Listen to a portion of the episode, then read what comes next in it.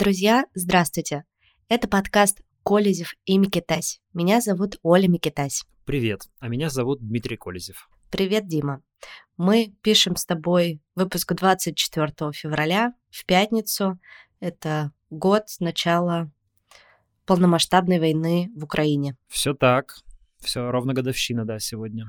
Да, как ты себя чувствуешь? Как ты себя ощущаешь сегодня? Уставшим. А, ну, и, и просто день такой, и неделя такая, как-то очень много всего. Ну и, наверное, вдруг я с утра вспоминал этот год, как бы вообще сколько всего произошло, сколько всего поменялось, и а, вот эта усталость, которая, конечно, весь год копилась, она как-то сегодня вдруг особенно сильно почувствовалась, и реально тяжеловато, тяжеловато. У меня всю неделю до этого было какое-то очень пограничное такое состояние, то я прям очень сильно начинала э, рефлексировать на эту тему, переживать. Снова все это всплывало весь этот год в картинках, э, в моих воспоминаниях. И я решила, что, скорее всего, в пятницу мне будет совсем психологически плохо, морально плохо, и я решила не планировать никакие рабочие созвоны, записи, дела, ну, кроме нашего подкаста. И очень рада, что я это сделала. И сегодня с утра у меня было время на то, чтобы вспомнить, как началось мое утро. И 24 февраля 22 года, когда началась война, и я вспомнила, что мое утро началось с твоего сообщения в телеграм-канале, что война началась. Сначала это было сообщение о том, что кажется вот сейчас, по-моему, это было 7 утра а, по Екатеринбургу, а потом в 8.16 все-таки я увидела уведомление, что все, война началась. Вот так что мое утро началось тогда с твоего сообщения. А, потому что твой телеграм-канал до сих пор, кстати, единственный, а, у которого есть уведомления на моем телефоне. Поэтому они сразу высвечиваются, и я всегда узнаю новости в первую очередь от тебя. Ну и потом... Ничего себе, ничего себе. Я рекомендую на самом деле всем отключать уведомления, потому что зачем себя мучить этими всплывающими вещами. Сам я выключил вообще все уведомления в телефоне, которые только могут быть. Ну вот, у меня от тебя уведомления и от мужа. Вот, собственно, о начале войны я узнала от тебя. И, конечно, тот день был... Ну просто я как будто бы э, стерла его из памяти то есть на самом деле, мне кажется, даже наша психика так работает, что остаются какие-то отголоски, да, какие-то вот яркие вспышки, но сам день я даже не могу сформулировать, какой он был. Но я помню просто, что было очень много боли, очень много страха, а, состояние такой безысходности. Я постоянно была на связи со своими друзьями, которые находились в Украине, постоянно дум скроллила. Ну, в общем, так весь, наверное, мой месяц прошел э, первый. Ну, до того момента скорее исправлюсь, пока я не уехала в Тбилиси. И вот, кстати, скоро ровно год, как я не была в России, как я не была в Екатеринбурге. И я думаю, что мне еще сейчас придется как-то заново, знаешь, вот все эти эмоции, все эти чувства прожить, отгоревать, потому что для меня все равно это даже не просто. И эти воспоминания, они все равно всплывают. И от этого очень, конечно, тяжело. Но сразу хочу тоже оговориться, что мои переживания ни в коем случае не сопоставимы с тем, что переживает уже целый год Украина и украинский народ. Я хорошо помню этот день. А, ну, точнее, это утро, конечно, я хорошо помню. Я вот как-то прям это все врезалось в память. Наверное, все э, в годовщину вспоминают, что они делали в тот момент, когда узнали про войну. Есть такие, знаешь, события. А, те, кто застал 11 сентября, обычно вспоминают, что как они узнали про 11 сентября. Старшее поколение американцев обычно э, вспоминало, что они делали, когда узнали про убийство Кеннеди. То есть вот есть какие-то такие э, вехи прямо, исторические моменты, и ты запоминаешь себя в эти моменты. И, безусловно, 24 февраля 2022 года это такой исторический момент, ну, для России 100%, для Украины, э, но, может быть, и для всего мира. Я, да, я с утра пошел в спортзал, так как Екатеринбург плюс 2 часа к Москве, то еще не было никаких новостей о том, что на самом деле началось. Но, конечно, два дня до этого были уже такие очень тревожные. Ты же помнишь, там было это заседание Совета Безопасности, признание ДНР, ЛНР. Я как раз 22-го был в Москве, и э, у нас было заседание, по-моему, по иску к Минюсту. Мы оспаривали иноагентство, естественно, проиграли. Мы, это Репаблик, я имею в виду. Я ездил на этот суд, и вот как раз я помню, что я возвращался, был такой какой-то пасмурный день в Москве, и я читал все эти новости про признание ДНР и ЛНР. И, в общем, понятно уже было, что, скорее всего, это война. Но тогда какие-то мои иллюзии о том, что все это блеф, который вот Путин просто как бы пугает а, Америку, вынуждает ее к переговорам, эти иллюзии стали разрушаться.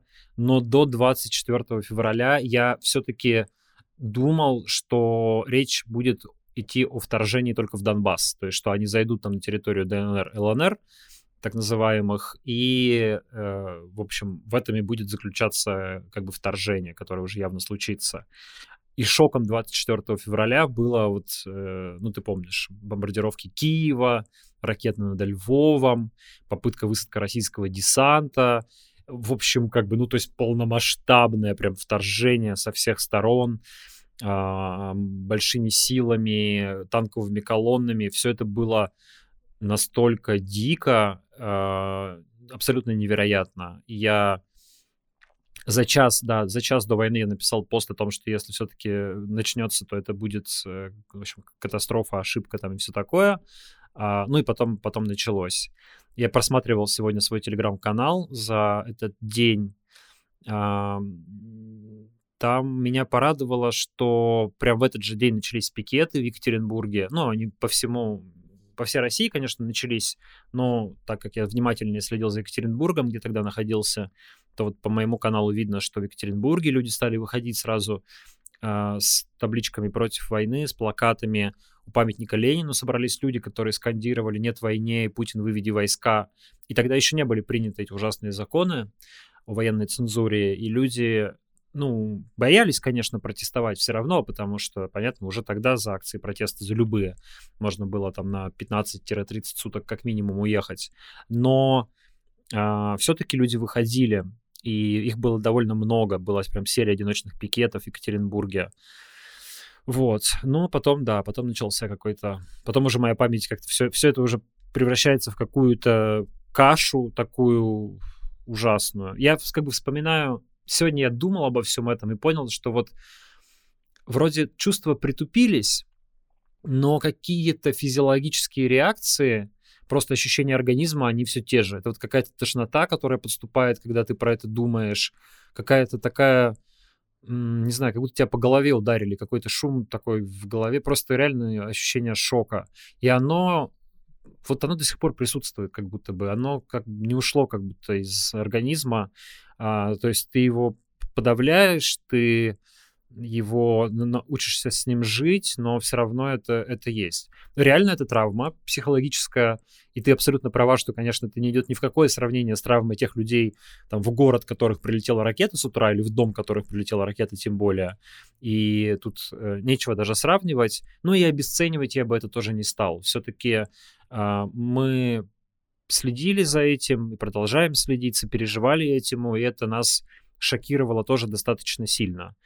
Есть много людей, которым было пофиг, мы знаем прекрасно, которым все еще пофиг, их это никак не травмировало, для них это там, ну, какие-то новости, что-то где-то идет война, вот, а, да, а, а, а меня лично задело, конечно, задело, и до сих пор, в общем, это ощущается. Ну и потом тоже, что у тебя. Через несколько дней уже мы уехали, сначала в Турцию, потом в Литву, потом много работы журналистской, связанной с войной, журналистской, блогерской работы, а, уголовное дело, розыск, в общем, все прелести новой жизни.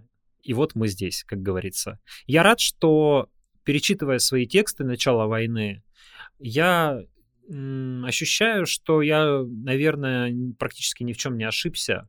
Может быть, где-то я чуть-чуть иначе бы расставил акценты, а, где-то мне что-то стало чуть понятнее со временем, но в целом, в целом я подписываюсь под каждым словом и ничего не хочу поменять, и никакие слова, пожалуй, не возьму обратно из тех, что сказал. То есть мне кажется, что все, что было сказано, было в целом сказано верно. В общем, все по-прежнему таки есть. Война чудовищная ошибка и чудовищное преступление.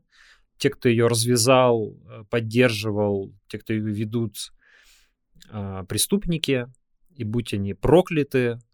Ну, а Украине мы желаем победы, свободы и... Ты правильно сказал про э, травму, это действительно есть. И я сегодня тоже думала о том, что а, война для меня не только э, вот, глобальное да, событие, она и пришла, ее отголоски пришли и в мою жизнь, потому что э, я не общаюсь со своими родными из разных позиций, и для меня это была ну, и есть огромная трагедия. Мне очень тяжело, очень тяжело я это переживаю до сих пор.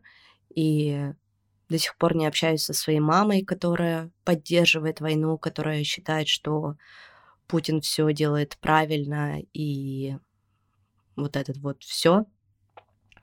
И, конечно, об, смотря на этот год, оборачиваясь, я смотрю, какой я сильной стала. Мне кажется, я не была такой год назад, э, и даже могу где-то с собой погордиться, мне кажется какой я кремень, как я это все пережила вместе с двумя детьми, и такое противостояние, и работу в том числе с новостями. Я не скажу, что это для меня было легко все это время. Ну и свою вот эту личную семейную трагедию, как я со всем этим справилась, для меня, конечно, очень важно присвоить себе, можно сказать, не знаю, можно ли сказать, назвать это словом заслуги, но, может быть, это слово подходящее. Да, да. Я на самом деле восторгаюсь тоже тем, как ты совсем справилась, потому что тебе гораздо сложнее, чем мне. У тебя двое детей, и, в общем, ну, короче, тебе труднее, я думаю. И ты молодец, что ты все это пережила, все это выдержала. Это дорогого стоит. Ну что, давай поговорим про то, что на этой неделе происходило. У нас две ключевые вещи, и обе связанные с э, нашим нелюбимым президентом. Это пос послание Федеральному собранию его выступление в Лужниках. Понятно, что и то, и другое к годовщине войны, хотя как бы прямо об этом не говорилось. Ну, в общем, символизм дат понятен. А, послание переносилось с прошлого года, его не состоялось в том году. Мы обсуждали, почему так было, потому что Путину было нечего сказать, и непонятно было, что происходит на войне. И до сих пор ему на самом деле нечего сказать. Но, видимо, решили, что раз уж год, то как-то пауза затянулась, и надо что-то произнести. И вот были произнесены какие-то слова. Наверное, можно сразу... Я посмотрела, Дима, целых почти два часа 45, смотрела да. онлайн-трансляцию. А я, смотрел, я сначала смотрел онлайн-трансляцию, потом для видеообзора я еще раз просто с карандашом в руках очень медленно, ну, как бы просматривал прямо, делая там какие-то пометки, где что вырезать и что взять в ролик. То есть я, к сожалению, еще дважды это прослушал. Мне первый раз было тошно, а второй раз уже прям вообще тяжело.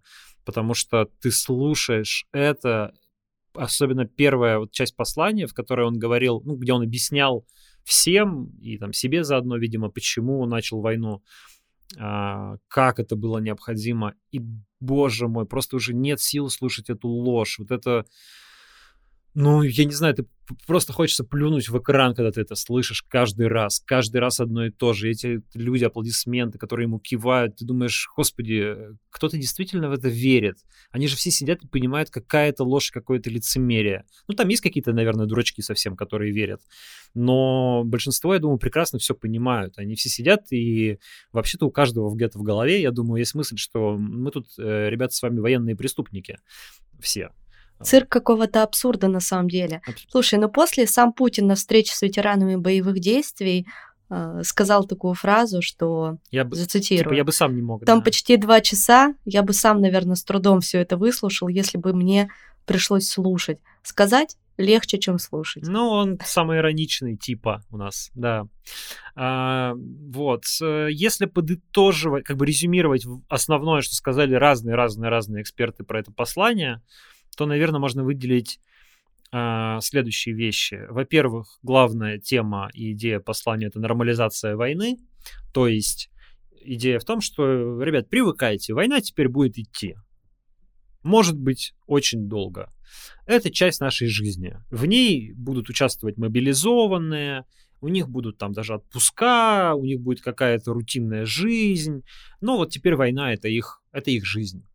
А, а... Да, вот эта вот фраза, извините, я перебью, про 14 дней отпуска плюс время на дорогу, э, я сначала ее не поняла, ну, то есть как-то пропустила мимо ушей, ну, отпуск, отпуск. И потом, когда смотрела разбор твоего YouTube на, на твоем YouTube-канале, э, где ты на этом акцентировал внимание, так я действительно поняла, что это как раз предпосылки к тому, что война будет длительная, и это их уже будет работа тех людей, которые были призваны по мобилизации. Да, но им, по сути, обещали по трудовому кодексу 28 дней в году отпуска. 14 э, дней раз в полгода. Поэтому, да, ребят, это ваша работа, вот теперь такая ваша жизнь, вы воюете, а иногда ходите в отпуск. Но учитывая то, как быстро погибают люди на войне, до отпуска, я думаю, доживут не все, а до второго тем более.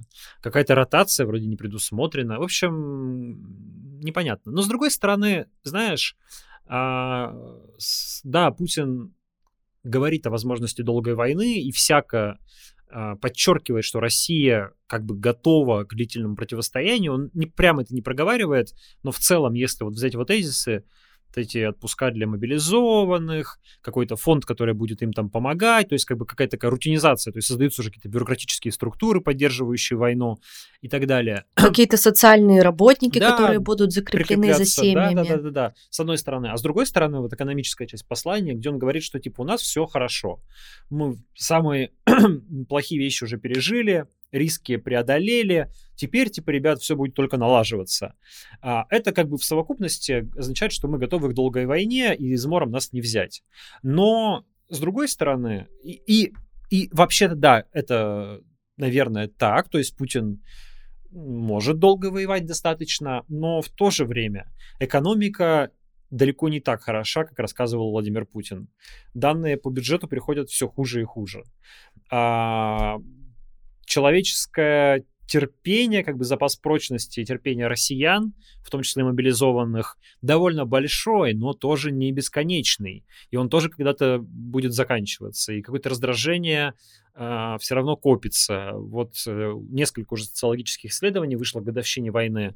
Вчера читал большое интервью с Денисом Волковым из Левада-центра. Э, да, из Левада-центра. Сегодня вышло исследование «Хроник» Алексея Меняйла ну и там, в общем, фиксируется, что как бы люди-то, конечно, говорят, что да-да-да, мы поддерживаем там российскую армию и все такое, но очень хотим мира. Хотим мира, а, хотим вывода войск. Это все россияне парадоксальным образом хотят, несмотря на то, что как бы поддерживают вроде как э, специальную военную операцию. Поэтому все это копится, и в этом есть возможный элемент блефа. То есть Путин как бы дает понять Западу, что я вот готов воевать там, не знаю, десятилетия, а вы готовы так долго воевать? И, и надеется, что, может быть, они дадут слабину. Но у России нет такого запаса прочности, чтобы она там вела войну годами. Все-таки и санкции постепенно действуют, и всякие ограничения на продажу нефти действуют, э, война очень дорогая для России. Все это так в совокупности ну, подтачивает силы России, а за плечами Украины стоит огромная экономическая мощь развитых государств. Я напомню, что Россия сколько там, 2 или полтора процента мирового ВВП, а, а, а остальные, ну не все там, конечно, за вычетом многих-многих, Китая, Индии, Бразилии и так далее, Турции, но а, западный развитый мир поддерживает Украину и будет свои ресурсы ей давать. Так что Украина здесь, пожалуй, в лучшем положении. Ну и еще один важный момент, конечно, тот ключевой месседж, который Путин сделал насчет выхода России из э, договора по наступательным вооружениям, что, видимо, было его как бы главным козырем, да, он приберег это наконец, Фишкой. завершил, угу. да. Э, там, для понимания, это договор, который был подписан в 2010 году при Медведеве и Обаме, он регулировал количество ядерных боеголовок и давал возможность странам ездить друг к другу с инспекциями, чтобы проверять, у кого сколько на самом деле ядерных боеголовок. И там счет типа на сотни идет, по там 500-600, вот такой порядок а, у каждой стороны. Причем у Соединенных Штатов сейчас, по-моему, больше, чем у России по последнему документу. Так вот, э, в последнее время этот договор и так не работал, потому что эти взаимные инспекции прекратились, никто никому уже не ездил. А, но теперь вот э, Путин как бы предлагает вообще этот договор приостановить, типа, и это должно вызывать, видимо, такое ядерное беспокойство Соединенных Штатов. И оно действительно вызывается. Американские политики, включая президента, говорят, что это плохой шаг, безответственный. А Россия, президент заявил, что Россия собирается готовиться к ядерным испытаниям. Мы, типа, первые их проводить не будем, но если Соединенные Штаты проведут, мы тоже обязательно проведем. Это тоже будет таким способом нервировать, в первую очередь, американцев. Будут там передвигаться какие-нибудь ядерные боеголовки, вставать там в какое-нибудь предстартовое состояние, все по этому поводу будут сильно переживать, а Путин будет говорить, ну мы же обещали, что будем готовиться к испытанию, вот мы к ним готовимся, что-нибудь такое. Вот. Конечно, все это неприятно, это, безусловно, увеличивает риски ядерной войны, с одной стороны. С другой стороны, мне кажется, что это просто попытка Путина перейти на другой уровень угроз. Он в последнее время так часто угрожал всякими способами ядерной войной, завуалированным в основном, ну или через своих э, миньонов, аватаров э, прямо. Там Медведев, э, не знаю, Соловьев, там еще кто-то, которые прямо говорили, что мы сейчас будем использовать ядерное оружие. Так вот, э, эти угрозы перестали действовать, потому что когда ты угрозы повторяешь, повторяешь, повторяешь, они постепенно нивелируются. То есть ты повторяешь, но ты не прибегаешь к ним, естественно, и тебе перестают, э, тебя перестают опасаться. Ну, какой-то какие-то там сумасшедшие сидят за океаном и грозят взорвать весь мир ядерной бомбой. Ну, тревожно, конечно, да, но они грозят, типа, уже полгода, как бы, и пока еще ничего не взорвали. Вот возможно, Путин ощущает эту девальвацию его угроз и переводит угрозы как бы из слов в действия в какие-то разрывает договор, ну, приостанавливает, окей, его деятельность, э, его действия и готовится к ядерным испытаниям. Станут ли эти угрозы серьезнее восприниматься, покажет время. Мне кажется, что нет. Я не думаю, что это станет каким-то серьезным прямо ключевым фактором давления на Соединенные Штаты и на ситуацию. И тут еще замечательно то, что, видимо, этот, договор, этот выход из договора, а, приостановка его, возможно, стала заменой другого козыря, который Путину не удалось выложить на стол. Американский телеканал CNN сообщил, что накануне, когда Джо Байден был в Украине, Россия пыталась провести испытания ракеты «Сармат» и предупредила об этом Соединенные Штаты, как бы уведомила о том, что она такие испытания проводит. Э, но Путин ничего не сказал про эти испытания, и по американским данным они прошли неудачно. То есть ракета, вероятно, взорвалась в воздухе, и Путину не получилось похвастаться тем, что второй испытательный запуск Сармата прошел удачно, и там ракета встает на боевое дежурство. Может быть, он это хотел сказать. Пока, напомню, Сармат многострадальный только один раз успешно испытали, в апреле 2022 года. Говорят э, профессионалы, что должно быть хотя бы 5 испытательных пусков. Вот, у Сармата пока один. Ну, в каких-то экстренных случаях можно, конечно, обойтись, может быть, и там тремя, может быть, даже и двумя, но одного как-то совсем недостаточно. Вот, может, Путин хотел провести второй и победно об этом объявить, но не получилось. Угу. Ну, мне из его выступления в этом послании запомнились две вещи – Первое это то, что и как он сделал предупреждение элите, Э, и особенно, конечно, меня зацепил тот факт, что когда он об этом говорил, там о яхтах, дворцах, арестованных счетах, в зале все смеялись. Там прям показали зал в этот момент, и они все сидят и ржут. Ну, типа, ой, как это смешно, как это смешно. Но, с одной стороны, я думаю, что он а, в очередной раз, просто это и так все знают, все, у кого есть яхты и счета, но в очередной раз он сделал такое предупреждение, что лучше весь свой бизнес вести в России, лучше все деньги аккумулировать в России, и вот Запад такой плохой, и, значит, вы там будете вторым сортом. Он, по-моему, даже два раза сказал про второй сорт э, во время там, этого спича.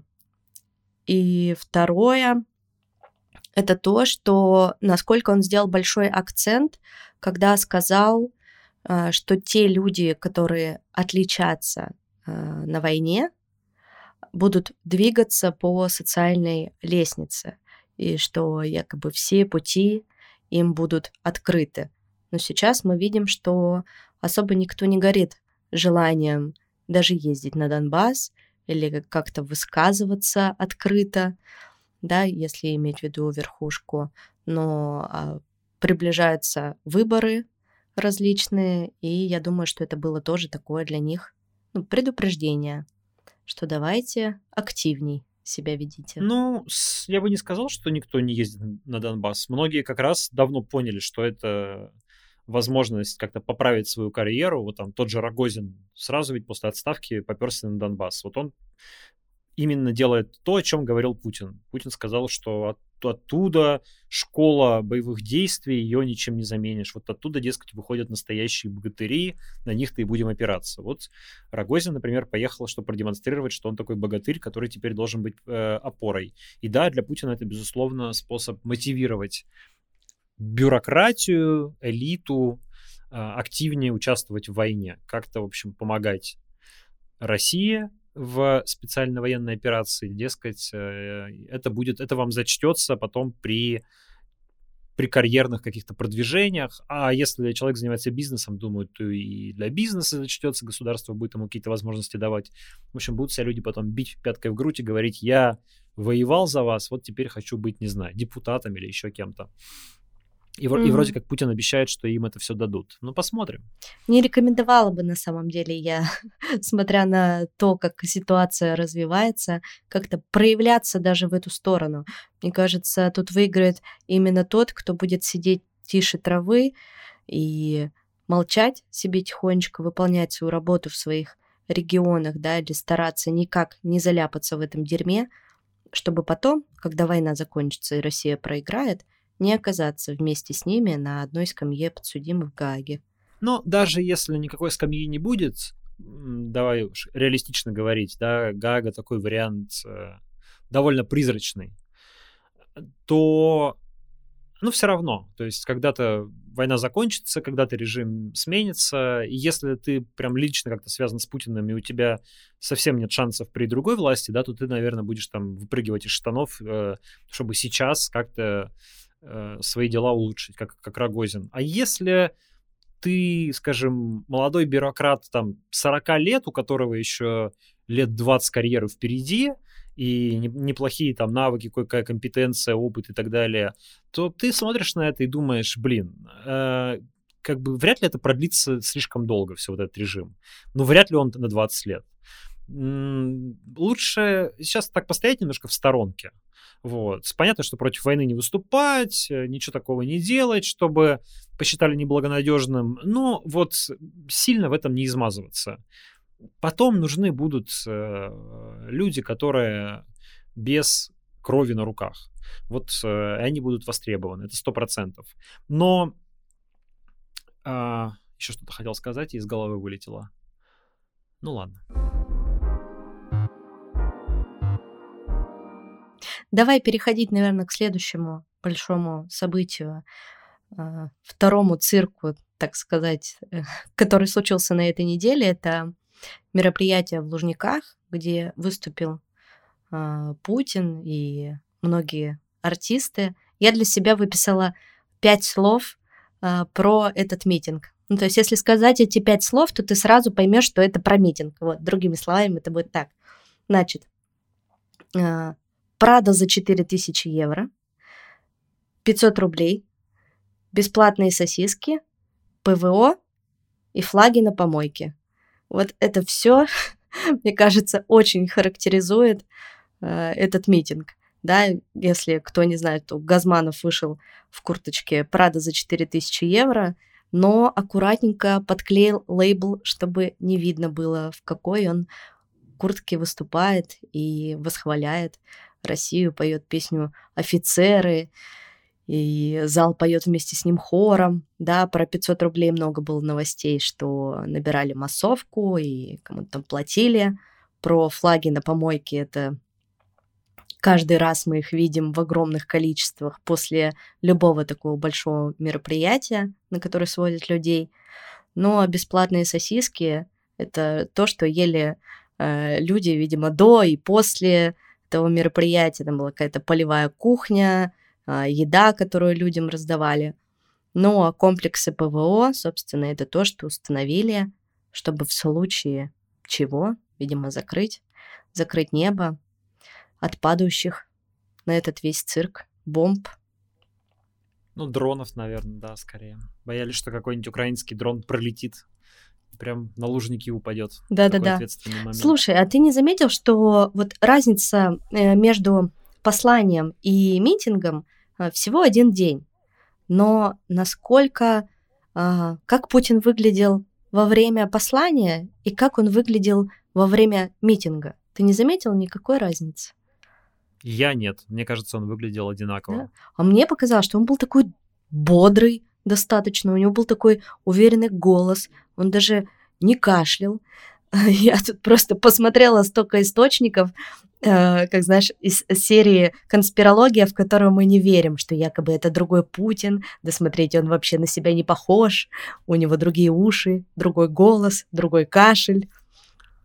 Да come on, блин, мне кажется, что не знаю, реально, в 2023 году все еще искать двойников Путина это какое-то прям такое стрёмное занятие. Я видел тоже у Юли Латыниной, там типа, а это точно один человек? Блин, да, это один человек. Перестаньте заниматься херней, серьезно. Нам просто нужно знать, сколько это конкретно человек их существует, чтобы, э, ну, понимаешь, одного ликвидирует, а еще сколько останется. Но вот я думаю, что просто сегодня как раз смотрел на э, чудеса нейросетей. Кто вот не знает в ТикТоке, в ТикТоке уже обычно появился такой фильтр, который ты а, можешь использовать, и он тебя в режиме реального времени, твое изображение превращает в подростка. То есть ты как бы ты, только подросток. Выглядит супер реалистично. Mm-hmm. И там э, в Твиттере прям целые треды э, подбора, где люди плачут. То есть как бы там, ну, люди не молодые уже, такие 50 плюс, они видят себя подростками, начинают просто рыдать как бы видя себя молодыми. Очень такая эмоциональная штука крутая, но глядя на это, я-то думал про то, э, что уж если какой-то Э, ТикТок в своем обычном фильтре такое может, то уж наверняка российская пропаганда для Путина-то эти нейросети будет сейчас использовать просто со страшной силой. И мы сейчас будем видеть на экране телевизора все молодеющего, молодеющего, молодеющего Путина. Через, э, через пару лет просто уже никто не будет знать, как он выглядит на самом деле, понимаешь? Будут приезжать какой-нибудь значит, китайский или северокорейский лидер с ним встречаться и приходить в ужас. Что это за странный старик? Ведь по телевизору показывают совершенно другого человека. А, а потом, может быть, Путин вообще умрет, но нам об этом не расскажут. Просто будут нейросетью генерировать его изображение, и он еще там 6 лет будет вести войну в Украине. Не дай бог, конечно. Господи, кошмар. Нет, не дай бог, пожалуйста, чтобы этого не случилось. Слушай, нейросети творят просто какие-то чудеса. Э, мне кажется, даже скоро можно будет э, через нейросеть подкасты записывать. Представляешь, мы такие с тобой просто скидываем в нейросеть новости такие-то, и они генерируют наши с тобой голоса и выпускают потом это все на всех площадках. Ну, достаточно близко уже на самом деле что-то к этому, потому что я вот на этой неделе есть э, приложение Notion, которое я очень люблю и которым пользуюсь. Они интегрировали в него э, нейросеть, которая похожа на чат GPT вот примерно так же действует.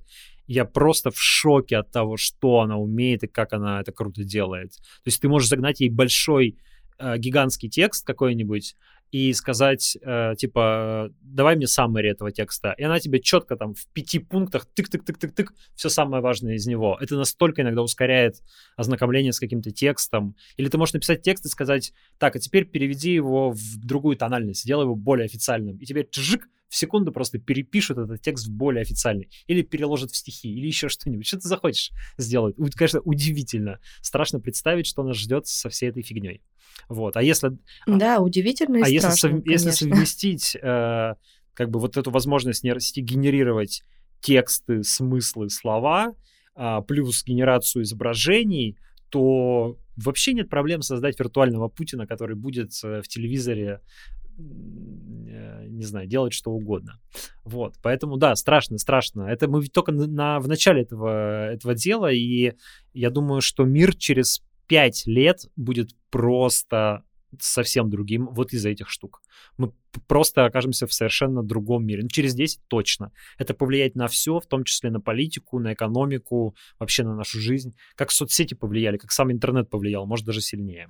Ну, вот ты представляешь, да, вот, то есть мы развиваемся, да, такие штуки крутые придумываются, а, люди в космос летают, а у нас война идет. Как это вообще возможно? Ну, в космос э, ничего не мешает летать, и, при, и когда идет война, то есть Советский Союз тоже был довольно милитариз, милитаризированной э, государством милитаризированным и при этом активно занимался освоением космоса. Просто у России проблема в том, что она уже и космос осваивать не может, так как, ну, все просрали, как известно. Все просрали, разворовали. Ну да, я даже не относительно России, а вообще настолько наш мир уже прокачался, настолько, ну, столько всего уже просто необычного создано и создается постоянно, генерится, и, и вот так вот. И, и, возможно, война. То есть, понимаешь, вот мне сам факт этого э, до сих пор непонятен. Действительно, там каждый день э, я задаю себе вопрос, да, как из знаменитая песня. Касты? О, в смысле, Влади. К...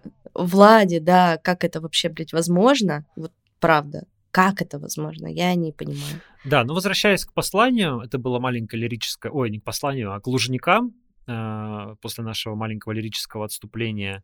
Вот у нас на Репаблике вышел клевый репортаж Семена Башкирова, я прям очень рекомендую его прочитать ну, он был в Лужниках, и он прошел туда, там нужны были билеты, но он прошел с какими-то бюджетниками, его там приняли за своего, и он описывает, как это все выглядело изнутри, а, и судя по его репортажу, значит, какие можно сделать выводы? Ну, во-первых, там, конечно, нет или почти нет людей, которые пришли туда по зову сердца. То есть там очень активный подвоз автобусами, в том числе из всяких соседних с Москвой регионов, типа там Тулы, Рязани, еще чего-то. А, там огромное количество студентов, которым дали отгул из пар и сказали прийти. А, там огромное количество сотрудников всяких предприятий, которым сказали Цитирую. Толпа продолжает роптать, но уже повеселее, чем в метро. Женщина спрашивает у подруги. Ваш отдел тоже заставили прямо? Нам сказали, кто пойдет, плюс 10 к зарплате в этом месяце. Кто не пойдет, минус 10. Та отвечает. Не, нам просто сказали, кто не пойдет, уволим. Паренек рядом заливается смехом. О, у нас тоже так. Начальник сказал, кто не болеет, обязан прийти. Кто болеет, обязан выздороветь.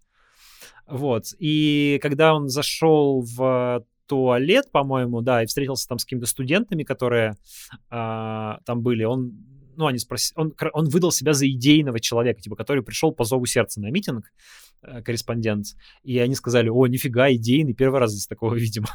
То есть он там был единственным человеком, который, ну, как бы вроде как пришел э, не потому, что ему кто-то из начальства сказал это сделать, по крайней мере, из тех, с кем он общался. Вот. Ну, то есть, да, конечно, там люди махали флагами радостно. Э, это не значит, что они все не любят Путина, что они какие-то враги режима, на самом деле, тайные. Нет, конечно, конечно, они лояльные. Но просто в другой бы ситуации а, они бы не пришли, если бы их не заставляли заставляли. Собрать вот эту чашу лужников довольно непросто. Это к, к вопросу о том, как э, на самом деле, насколько мобилизовано российское общество, насколько оно там хочет э, участвовать во всяких патриотических мероприятиях, поддерживать войну и так далее. Нет, надо людей заставлять, чтобы они это делали. Само по себе это не получается. Вот так. Давай, может быть, еще про одну тему поговорим, про конфликт Пригожина с Минобороны, а, мы весь этот год говорили о том, что война может закончиться, когда случится раскол внутри, да, когда начнут делить власть, а, потому что, ну, скорее всего, что на поле боя она не закончится. Вот как ты думаешь, конфликт Пригожина с Минобороны и все это грязное э, белье, которое вылезло наружу, может ли эта ситуация к чему-то привести? Как-то она изменит ход войны? Я думаю, что нет. Что какого-то серьезного изменения хода войны не будет, ну, кардинального прямо. А, это скорее, это не раскол, это просто склоки внутри элиты. Нет никакого раскола по отношению к войне, к Путину, к, к генеральной линии партии, там, к общей политике и так далее. Тут же нет никакого э, спора. Есть спор, по сути, за ресурсы, за близость к трону, за то, чтобы считаться самым там главным отцом победы, которая недостижима. А, вот за это идет войнушка. Это обычная совершенно клановая внутриэлитная разборка. А, а вовсе не раскол. Поэтому нет. Я, кстати, не считаю, что война не может закончиться на поле боя. Я думаю, что она в любом случае ее ее исход будет определен на поле боя. То есть не, не то, чтобы обязательно, э, скажем, вот прям случится генеральное сражение, на котором одна сторона будет разбита, другая взмолится о мире, и на этом война закончится. Нет, но видимо, условия для какого-то разговора о мире сложатся тогда, когда э, как минимум одна из сторон решит, что воевать дальше уже э, нет сил. По причине, по причине там больших потерь, э, поражений, истощения, истощения ресурсов, ресурсов, да, и так далее. Но все равно это связано именно с военными действиями, а не с тем, что происходит э, в элитах то, что была надежда, что кто-то там случится какой-то внутренний переворот людей, не согласных с войной, и внутри элиты действительно много людей с войной не согласных, это сто процентов, а, но а, они считают, что действовать опасно, нерационально, предпочитают сидеть, смотреть и ждать, пока что-то случится. Ничего не случается, поэтому, видимо, а, какой-то особой надежды на то, что вот это закончится бунтом элиты, нет. Или сидят, ждут, пока кто-нибудь другой сбунтуется, потому что в одиночку сложно, а доверять никому нельзя. Ну, в одиночку не то, что сложно, невозможно, что ты сделаешь. То есть мы даже теоретически сложно представить такую ситуацию. А, ну вот не знаю, ну представь, есть какие-то люди, которые против войны, например даже, скажем, в силовом блоке какие-то влиятельные люди, ну, например, даже какие-то генералы Минобороны или генералы на уровне там замдиректора ФСБ, ну, не знаю, можно всякое представлять. Что они должны сделать, чтобы это закончить? Во-первых, они должны как-то между собой э, перемигнуться и договориться о том, что они... Договориться. Да. А все же друг друга боятся очень сильно, да? да? Все друг на друга стучат, все друг друга подслушивают. Если ты генерал, последнее, что тебе придет в голову, если ты армейский генерал, последнее, что тебе придет в голову, это пойти договариваться с какими-нибудь генералами из ФСБ, потому что понятно, что генерал из ФСБ тебя Путину издаст и посадит. Генерал из ФСБ тоже параноик э, в третьем поколении, который ни с кем никогда не пойдет обсуждать свержение царя. Он всю жизнь положил, э, провел за тем, чтобы разоблачать такие заговоры, настоящие или фиктивные. Поэтому довольно сложно представить. Ну, можно теоретически представить ситуацию каких-то, скажем, э, силовиков, например, антивоенно настроенных, которые друг друга очень давно знают, дружат, сильно друг другу доверяют, и для них вот это вот доверие сильнее, чем э, страх перед э, разоблачением заговора. Страх. Да, и вот они, допустим, могут составить какой-то кружок. Ну и тоже, и что они тогда сделают? Им же нужно, ну, допустим, они запланируют убийство Путина, да, им нужно как-то его реализовать, то есть им нужно как-то к нему подобраться, как-то оказаться рядом с ним, э, как-то преодолеть э, его охрану. В общем, ну, это все очень непросто. А учитывая путинскую паранойю, мы видим, что к нему как бы почти не подпускают сколько-нибудь посторонних людей. Там явно очень жесткая фильтрация. А, рядом с ним только сильно проверенные люди, и причем даже, видимо, сильно проверенных, каждый раз внимательно досматривает ФСО на предмет, не, не несет ли он с собой какие-нибудь маникюрные ножницы, которые воткнет в горло в последний момент.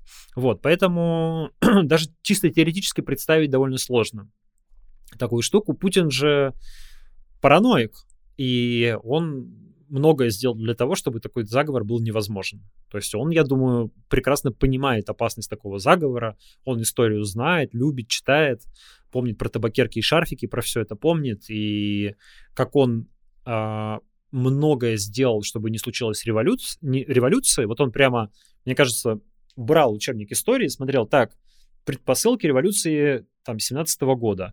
И вот делал все, чтобы этого в России как бы не было. Ну, в итоге, конечно, все равно история закручивается так, что война — это главная предпосылка, и он-то ее и начал. Но вот там борьба с экстремизмом, его так называемая, там э, усиление всяких надзорных жандармских ведомств и все такое прочее, это его попытки преодолеть, э, побороть заранее революцию в зародыше. И точно так же, я думаю, он борется с зародышами, э, в зародыше со всякими заговорами. Угу. Ну да.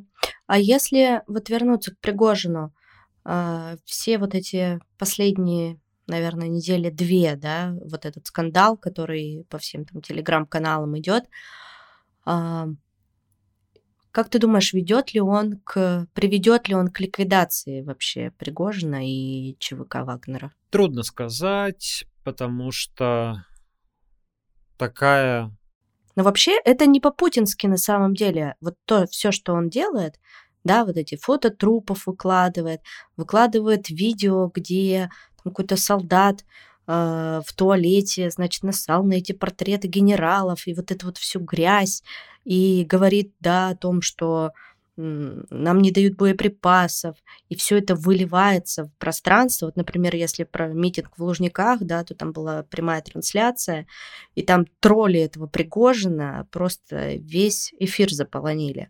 Дайте снаряды, дайте снаряды. Mm-hmm. То есть Путин же этого не любит. То есть, окей, если вы поругались, ну то давайте тут как бы внутри что-то порешайте, но не нужно того, чтобы весь мир об этом знал. Да, мы помним даже сам Пригожин в какой-то момент э, после штурма Солидара, когда у него был там публичный спор с Минобороны по поводу того, кто все-таки отец этой победы, э, он написал в телеграм-канале, что лодка качается, поэтому, в общем, он воздерживается от дальнейших заявлений, и, видимо, это была просьба кого-то сверху, да, ему уже немножко успокоиться, но прошло какое-то время и снова началось, да, в, в столь же примерно жесткой форме уже публично пикируются э, Пригожин с Минобороны, Минобороны там отвечает через всякие аффилированные телеграм-каналы ему. Э, довольно дикая ситуация, безусловно, абсолютно не характерная для путинской России, которой мы, которую мы привыкли знать, где предпочитают не выносить ссоры из избы и все решать как бы кулуарно. Вот здесь это все выносится в паблик, э, и это, ну, ситуация из ряда вон. Мы не очень понимаем, как Путин на нее будет реагировать, и э, насколько она вообще для Путина комфортна или некомфортна. Тут можно пора... Она, на самом деле, для Путина какая-то не очень опасная. Я не думаю, что он считает ее какой-то прям сильно тревожной. А, если она будет э, сильно ухудшать общественное мнение, ну вот той части, которая поддерживает войну, вносить в него какой-то существенный раскол, я думаю, Пригожина попросят снова немножко помолчать и остановиться. Но, скорее всего, это все такая, для большей части россиян, такая буря в стакане воды, то есть э, это же не выходит за пределы там телеграм-каналов, э, заблокированных независимых медиа. Понятно, что это не, об этом не рассказывают ни по Первому каналу, там, ни по России-1. Э, обычные россияне, которые не сильно увлекаются политикой, про это вообще ничего не знают. Поэтому какого-то существенного воздействия на политическую ситуацию в стране это не имеет. Э, может быть, даже Путин и поддерживает где-то такую критику своих генералов, может быть... Для э, мотивации, что это, ли? Это, это, это такой, да, цепной пес, который нужен, чтобы там Шойгу и Герасимов не расслаблялись, потому что у Путина к ним тоже есть понятные претензии. Они же ему эту войну-то пока не выиграли, да, и начало войны было крайне неудачным, в том числе по их вине. Шойгу уже много лет отвечает за армию, и армия оказалась в плачевном состоянии. Может быть, Путин просто про это толком и не знает. Может быть, до него даже не, не доходит эта информация, и все вот эти вот э, истерики такие Пригожины, это попытка как раз Путина обратить внимание на эту ситуацию. Мы тут можем только гадать, э, инсайда особого нет, и э, мы в области предположений, но я бы не ставил крест, безусловно, на Пригожине, не говорил бы, что это однозначно его конец. Понятно, что его ситуация сейчас сильно хуже, чем несколько месяцев назад. А, Солидар стал для него первой победой, он потерял большое количество бойцов, и то, что Герасимова сделали командующим специальной военной операцией, ну, мы видим, очень сильно подкосило Пригожина. Его, безусловно, пытаются э, сожрать эти генералы, и то, что он позволил себе в отношении Герасимова, те выражения, которые там позволяли его бойцы, распространялись его медиа, это, э, ну, переход границ, конечно, в российском таком военном э, маскулинном обществе, да, то есть это, конечно, жесткий вызов, поэтому ну, с ним пытаются расправиться. Но не факт, что обязательно получится, потому что он хваткий, а, пронырливый, э, в общем, вполне может еще и как-то из этой ситуации выбраться и в каком-то обновленном статусе перед нами появиться. Ну, такое ощущение, что многие не воспринимают его всерьез. Даже вот эта ситуация с Куйвышевым, с нашим губернатором Свердловским, мне показала в очередной раз, что такое ощущение, что наверху его не воспринимают всерьез. Да? Там, если кто не в курсе этой ситуации, то Евгений Пригожин заявил, что в Екатеринбурге творится беспредел э, относительно ситуации, что не хотят увольнять директора Музея истории Екатеринбурга. А Куйвашев ему на это ответил, что если каждый бизнесмен, который зарабатывает на школьном питании, будет пытаться управлять страной, мы далеко не уедем. Все должны своим делом заниматься. Вы котлеты стряпаете и варите макароны, а мы в регионах сами разберемся. Ведь это так уни- унизительно. Ну да, конечно, э, вряд ли бы Свердловский губернатор стал делать такой выпад, если бы не понимал, что Пригожин сильно сдал свои позиции. А, я думаю, что это с, одной стороны, там есть, наверное, какая-то эмоциональная составляющая в этом выпаде, потому что я понимаю, что реально а, уральскую элиту действительно бесит, что какой-то чувак, не пойми откуда, а, какой-то уголовник пытается им указывать, значит, там, кого, кем назначать в Екатеринбурге. Ну, реально, ну, серьезно, как бы какая-то же иерархия есть, если бы это Путин им сказал, они бы, конечно, взяли под козырек или еще какой-нибудь начальник, их начальник. Но Пригожин ему вообще никакой не начальник. Сейчас там правда, любой э, уголовник, который что-то сделал в Украине, будет приходить и говорить, э, кого где назначать директором музея, ну, как бы, э, куда мы такую идем? Поэтому там есть, конечно, такая и реальное, реальное недовольство э, Пригожиным, но есть в, том, в то же время, мне кажется, и расчет, потому что если бы они чувствовали, что Пригожин опасен, против него бы так не выступали. Как до этого же пытались там как-то как мэр Екатеринбурга реагировал на эту ситуацию. Он, он там говорил, что да, я поговорю с Евгением Пригожиным, объясню нашу позицию, выслушаю его, мы обратимся в правоохранительные органы, спросим, что они думают по этому поводу. Ну, то есть можно было как-то вот так вот, типа, знаешь, не вашим, не нашим. А Куйвашев все-таки фактически послал Пригожина а, открыто, публично, и при этом, а, ну, он, конечно, слукавил сильно, сказав, что Пригожин зарабатывает на макаронах. Понятно, что Пригожин зарабатывает сейчас на войне а, и давно зарабатывает на войне. Ну, так, так говорить нельзя, понятно, если губернатор. Но все все поняли, в общем-то. Поэтому, да, это интересный, конечно, эпизод, который подчеркивает, что политическое положение Пригожина сейчас э, крайне шаткое. Давай будем заканчивать. У нас с тобой приближается конец нашего подкаста, конец нашего выпуска. А, я вот, я сказал в самом начале, что пишемся мы 24 февраля. Через пару часов я пойду здесь на митинг в Тбилиси вместе со своими дочками. Мы вчера весь вечер провели за рисованием. Мы купили большой ватман, разделили его на три части. У меня две дочки. И определили, что тема рисунка будет мир, свобода и любовь. И каждый нарисовал на своей половине то, что это для него значит. И вот сегодня через два часа пойдем на митинг, встретимся там с нашими друзьями, с моими многочисленными знакомыми. Конечно, за год мой круг общения очень сильно расширился. И я на самом деле, ну, может, это звучит странно, но я очень рада, что у меня есть возможность выйти на улицу вместе со своей семьей э, и почувствовать себя в безопасности. Я знаю, что там с нами ничего не случится, что никто нас не изобьет дубинками, нас не засунут в автозак. И это, конечно, ну, я заплатила дорогую цену за это в этом году, чтобы иметь такую возможность. Если вдруг у многих наших слушателей, которые находятся в России, конечно, нет такой возможности выйти даже на одиночный пикет, но я думаю, что этот день, этот день памяти, и можно тихонечко вспомнить дома, одному или с семьей, о том, насколько эта война ужасна, и как мы должны быть сплоченны, и что мы обязательно победим, мы победим эту страшную войну, и на Украине наступит мир, а в России будет свобода. Да, да, да, когда-нибудь и на обломках самовласти напишут наши имена. Ну что же, друзья, спасибо, что были с нами э, этот выпуск, а многие из вас и весь последний год, и даже больше. Подписывайтесь на нас на всех платформах, где нас можно слушать, э, оставляйте комментарии и ставьте нам оценки на этих платформах, особенно в Apple подкастах.